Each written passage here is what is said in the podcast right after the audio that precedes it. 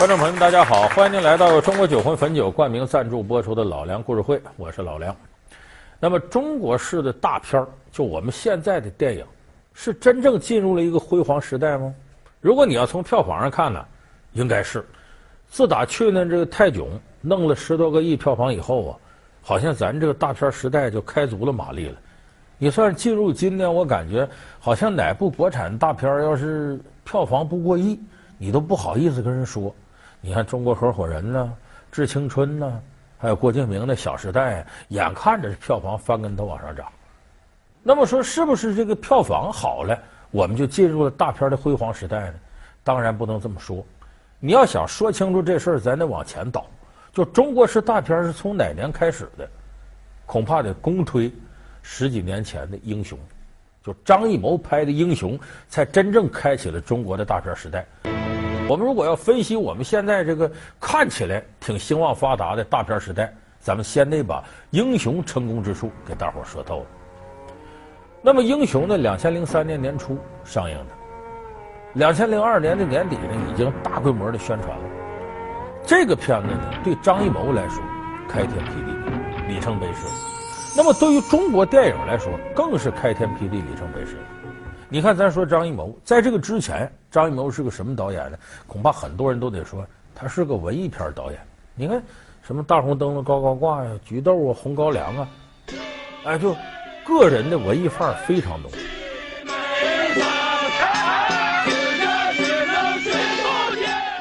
那个时候，张艺谋名气再大，不是？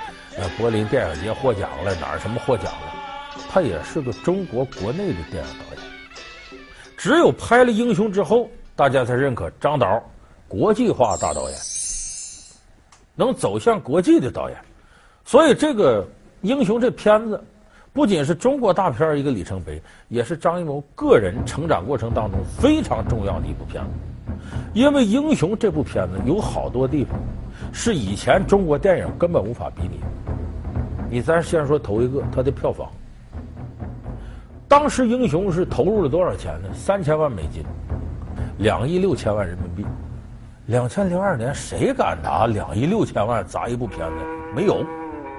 但是他花这些钱得到了丰厚的回报。全球的票房一点七六亿，大家注意是美金。按当时外汇牌价，十四个亿人民币。这也是以前中国电影都不敢想象的，能有这么高的票房。他给中国电影争气在哪儿呢？他在北美的电影票房当了两周的冠军，就意味着在美国的市场打败了好莱坞大片，而且在国内的市场也打败了当时进口的好莱坞大片。所以这些成就，以前中国电影没有一部能做到。所以这是他当时一个了不起的成就。另外一个了不起的成就呢？是他当时啊，一下子把大家对电影的消费欲望点燃了。咱现在看，说是说一到大片上映了，走上电影院看去，好像这是挺时髦的事儿。呃，无论是这个年轻人呢，还是中年人，只要你有那消费能力，你到这点儿你就想去看去。可是，在英雄那个时代，看电影是啥？你知道吗？谈恋爱，就到电影院俩人谈恋爱，咱俩谈恋爱干啥去？看电影吧。拿这个当做谈恋爱的手段，就那个时候，它仅仅是个社交手段，没有多少铁杆电影迷能进电影院去看电影去。在我们今天看，看电影变成了一种生活习惯了，有大片咱就去。从什么时候开始？从英雄开始，就他起码是点燃了大家对这个电影的一种热情，这是他第二个了不起的贡献。第三个呢，他非常有特点的是他的营销模式。他用的什么模式呢？现在看不足为奇了，但当时非常前卫。他在两千零二年，这个电影剪辑完了，一系列的营销就开始。从拍摄那时候就打造概念，张艺谋要拍大片。什么叫大片？大投入、大明星、大制作，就炒得轰轰烈烈。而且三天两头剧组就整出点事儿来啊！李连杰跟甄子丹打，怎么打的时候谁碰坏谁了？反正这总有新闻。而接下来十一月份在北京。搞了一个他的版权 VCD、DVD 拍卖仪式，八十万起拍，最后一千七百八十万落槌，最贵的当时国产电影的 VCD 和 DVD。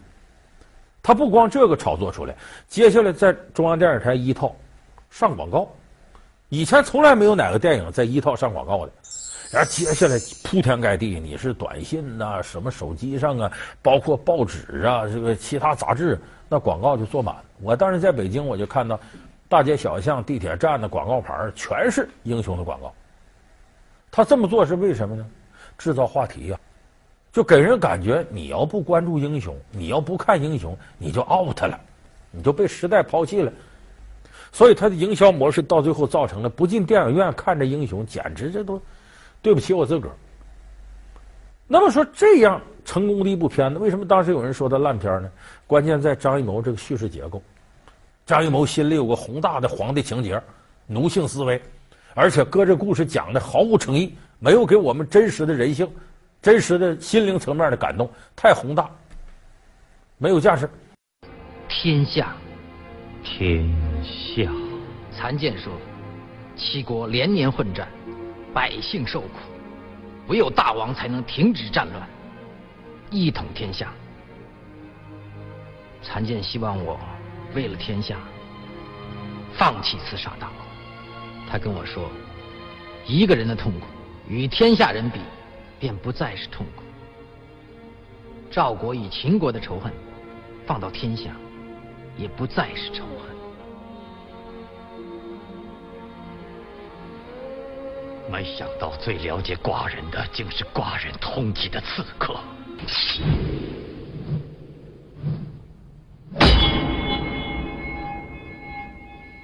此剑随寡人征战南北也有十年了，寡人能有残剑大侠这样的知己，便是死也足矣。但是我认为这个事儿你不能这么看，你首先得看到这个片子它的制作好的地方。你就这么说，武打场面上，张艺谋玩场面玩的太炫了。有人说张艺谋搞装修的，拿两桶燃料哗往上一泼，你去泼试试，你泼不出这效果来。你看那里头，无名和长风，就李连杰和甄子丹雨中决斗那个场景，朝天在那弹琴，非常炫。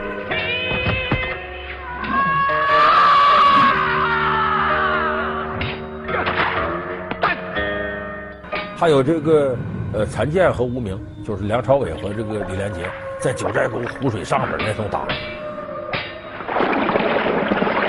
另外还有章子怡和张曼玉漫天飞舞的胡杨林叶子，俩人在里头决斗。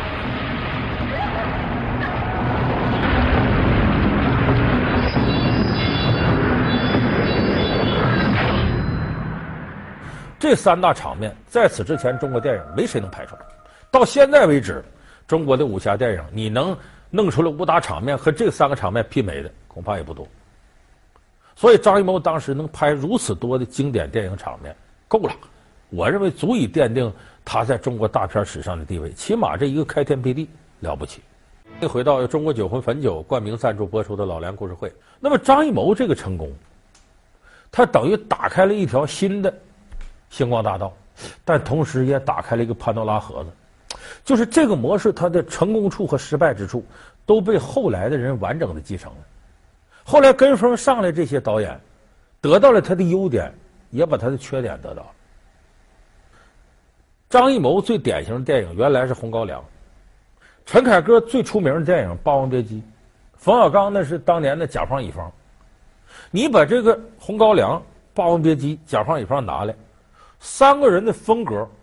非常大的差别，跃然纸上，你一看就知道这是谁的风格。可是你回头再看，你把后来这个《十面埋伏》、这个《无极夜宴》，你把这仨片弄一块跟一个人拍的似的，分不出来了。这说明什么问题？优点继承了，缺点也继承了。优点是什么呢？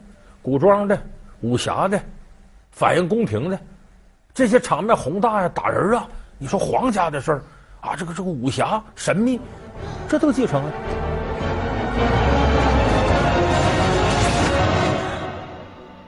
他是谁？我也想知道他是谁。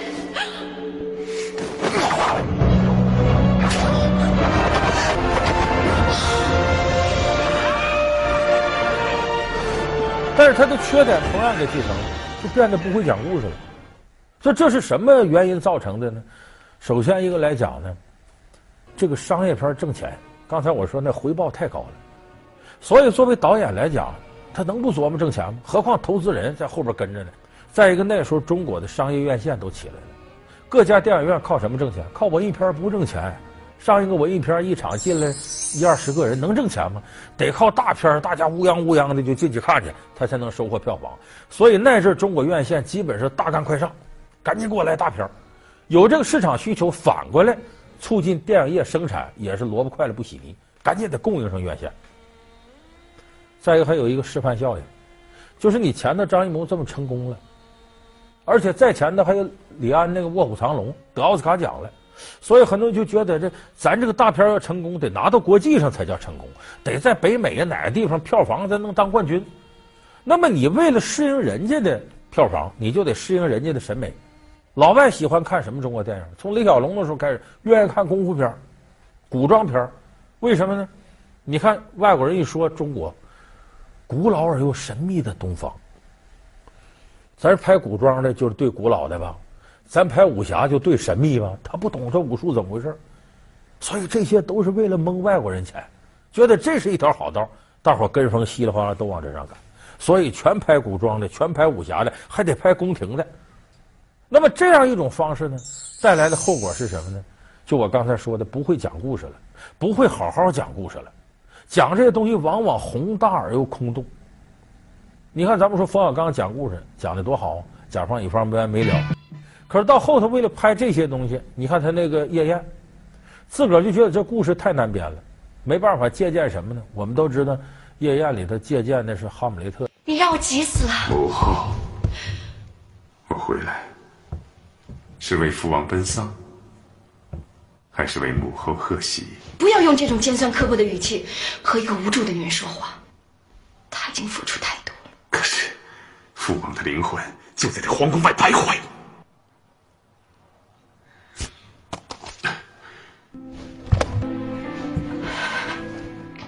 后来满城尽带黄金甲，很多人一看，这不雷雨吗？所以他自己已经讲不出故事来了，才借鉴这个。但是这么一借鉴，问题出现了，就是经典的著作呀，你的故事可以套过来，但是人家经典著作是有它的时代背景、时代环境的，你一套过来，可能有些元素就丧失了。咱比方说这个满城尽带黄金甲，它是按照这个曹禺先生的那个雷雨来的。雷雨是什么时代？新旧社会即将要发生交替的时代，两种新旧不同的文化剧烈碰撞的时代。那么这个时代呢，是旧的东西马上要过去了，新的东西如同这个隐隐雷声一样，一点点向你走近，冲击你所有的视觉、心灵的环境。药还有吗？药罐里还有一点儿。倒了嘞。我不愿意喝这种苦东西。倒了嘞。哎。爸，妈不愿意，你何必这样强迫呢？我没有病。四凤，你把它拿走。喝了它，不要任性。当了这么大的孩子，我不想喝。虫儿，你把药端到母亲面前去。爸，去。那么张艺谋把它搁到什么时代了呢？从那个民国时代往前倒。倒到五代十国时代，我们知道五代十国是一个战乱丛生、非常封闭的历史时期，它没有新的东西介入，它和民国时代国外的思想啊、人性的挣扎呀、新文化的东西，它是不一样的。所以你一下子拿到封闭的时代，原来雷雨那种抗争和希望全没了，完全就不对了。再有一个更重要的原因，雷雨虽然写了一些，你比方说这个后母和长子乱伦呢。跟过去的旧情人去，好像听着这故事挺离奇，但是这是千家万户在那个时期可能遇到的问题，它有一定社会普遍性。可是你把它搬到宫廷里边，有周润发，有巩俐呀，有有什么大王子、二王子的，原来写的是千家万户的事儿，它有普遍性。你变成了帝王家的事儿，只此一家了，那么你的普世意义就没了。尤其是为了让故事集中，这不是周杰伦演的二王子吗？原来那个角色是鲁大海，在《雷雨》里边有很强烈的普遍性。一变成了这周杰伦好了吗？整个这戏里就变成一个家庭伦理剧了，就没有那种社会意义在里边了。这是不伦不类，你看着还纠结还别扭，给人感觉都充满着阴暗的东西，看不到光明。那么冯小刚的《夜宴》呢？借用哈姆雷特的故事，借用莎士比亚的剧作，故事倒没讲走形，但是拍摄时候这台词儿很多地方不对了。你比方说葛优一出来，大家就想乐。你比方葛优那台词儿：“你贵为皇后，已经母仪天下了。”你呀，贵为皇后，母仪天下，睡觉还蹬被子。半夜睡觉还蹬被子，着凉了不是？你听这词儿像皇上说的吗？在我泱泱大国以诚信为本，你那会儿就有以诚信为本了。所以有时候葛优一出来，大伙儿想笑场，所以这个片子整体是不成功的。你更不用说陈凯歌那无极，最后定义为一个馒头引发的血案，那故事讲的是乱七八糟，这市场反响也低到了低谷。所以这几种情况罗列出现的，说明什么？我们当时的大片呢，收获了很好的票房。但是口碑却越来越差，这个核心就在于不会好好讲故事，端起来不说人话了。